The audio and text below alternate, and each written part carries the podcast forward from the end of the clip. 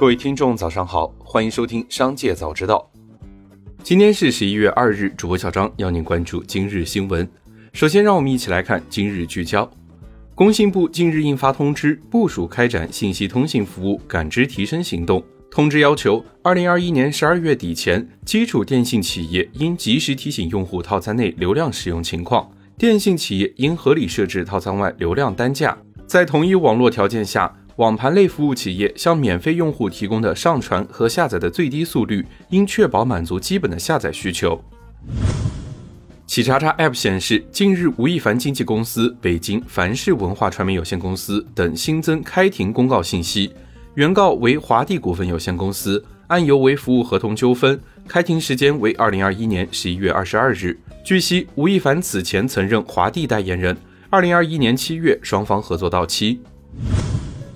接着，让我们一起来关注企业动态。一日晚间，关于李子柒公司诉微念一案，微念发布情况说明表示，早在一年多前，微念就启动了李佳佳的股权计划，并和全体股东签署了相关协议，且尊重他本人的意愿。公司愿意就双方合作继续坦诚的沟通。此外，微念公司表示，从未想过未控制过任何李子柒相关平台账号。李佳佳也曾回应过，李子柒账号属于他本人。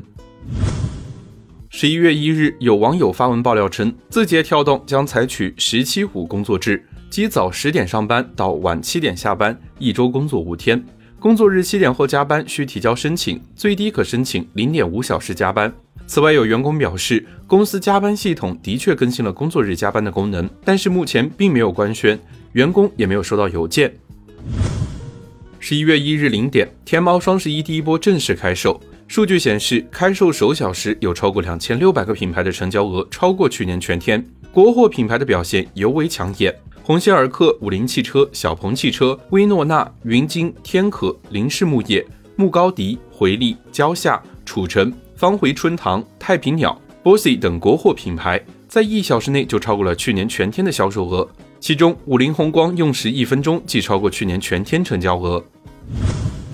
特斯拉官网日前上线全新金融服务，消费者可以通过零首付的融资租赁模式购买车辆。根据方案，消费者零首付签订合同后，一至五年内属于租赁期，采用每月分期支付租金的模式使用车辆。租赁期满后，需依约重新取得车辆所有权。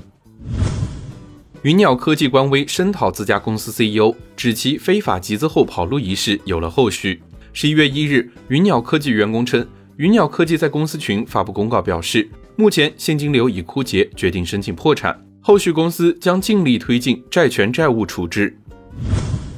十一月一日，世界顶尖科学家协会宣布将设立世界顶尖科学家协会奖，用于表彰全球范围内做出开拓性贡献的研发人员和技术先锋。该大奖由红杉中国出资五亿元独家捐赠。是中国首个由单一投资机构独家支持的国际性科学大奖，年度单项奖金额度为一千万人民币，也是目前全球范围内奖金额度最高的单项科技奖之一。十一月一日，融创服务和当代置业旗下物业公司第一服务控股联合公告，宣布融创服务以六点九二亿元收购第一服务总计约三点二二亿股股份，收购价格为每股二点一五元。融创服务此次收购的股份占第一服务控股已发行股本的百分之三十二点二二。有网友称，其同事网购了一个据称通过磁疗来缓解腰痛的腰带，但当他将腰带从身上取下来的时候，腰带本身就是一个常温的状态，且腰带隔着衣服使用没有任何作用，这使得他对腰带作用原理产生了好奇。通过观察、辐射测试等一系列研究，猜测腰带产生的灼热感原因也可能是蜡。随后用舌头舔了一下，发现腰带是蜡的。接下来，让我们一起来看产业消息。近日，武汉一小区多名业主被警方行政拘留。行政处罚书显示，这些业主因房屋降价、利益受损为由，扰乱公共场所秩序。该小区曾是引发大量疯抢的武汉光谷神盘之一。二零二一年，武汉楼市出现降价潮，中海光谷东路推出部分新房降价至每平方米一点一万元，降价幅度达到了百分之二十至百分之三十。该举动引发大量前期购房者的不满。降价后，该小区一套一百平米的房产将便宜三十万左右。国家发改委数据显示，全国煤炭产量明显增加。十月中下旬以来，全国煤炭日均产量连续数日保持在一千一百五十万吨以上，创近年来日产量峰值。煤炭期现货价格快速下降，港口五五零零 K 动力煤平仓价已降至每吨一千五百元以下，坑口五五零零 K 动力煤价格已降至每吨一千两百元以下，一周内下跌近千元。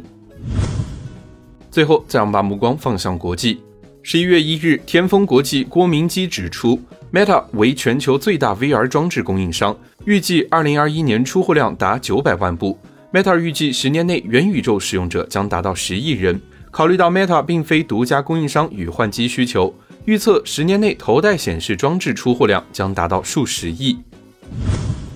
十月三十一日，马斯克在社交媒体上回应被联合国官员呼吁捐款一事称。如果联合国世界粮食计划署拿出六十亿美元解决饥饿问题，他将出售特斯拉股票，但财务报告必须公开，这样公众才能确切地看到钱是如何花掉的。此前，WFP 署长戴维·比斯利呼吁马斯克、贝索斯这样的超级富豪能站出来提供一次性援助，只要六十亿美元就能挽救全球四千两百万人的生命。以上就是今天商界早知道的全部内容，感谢收听，明日再会。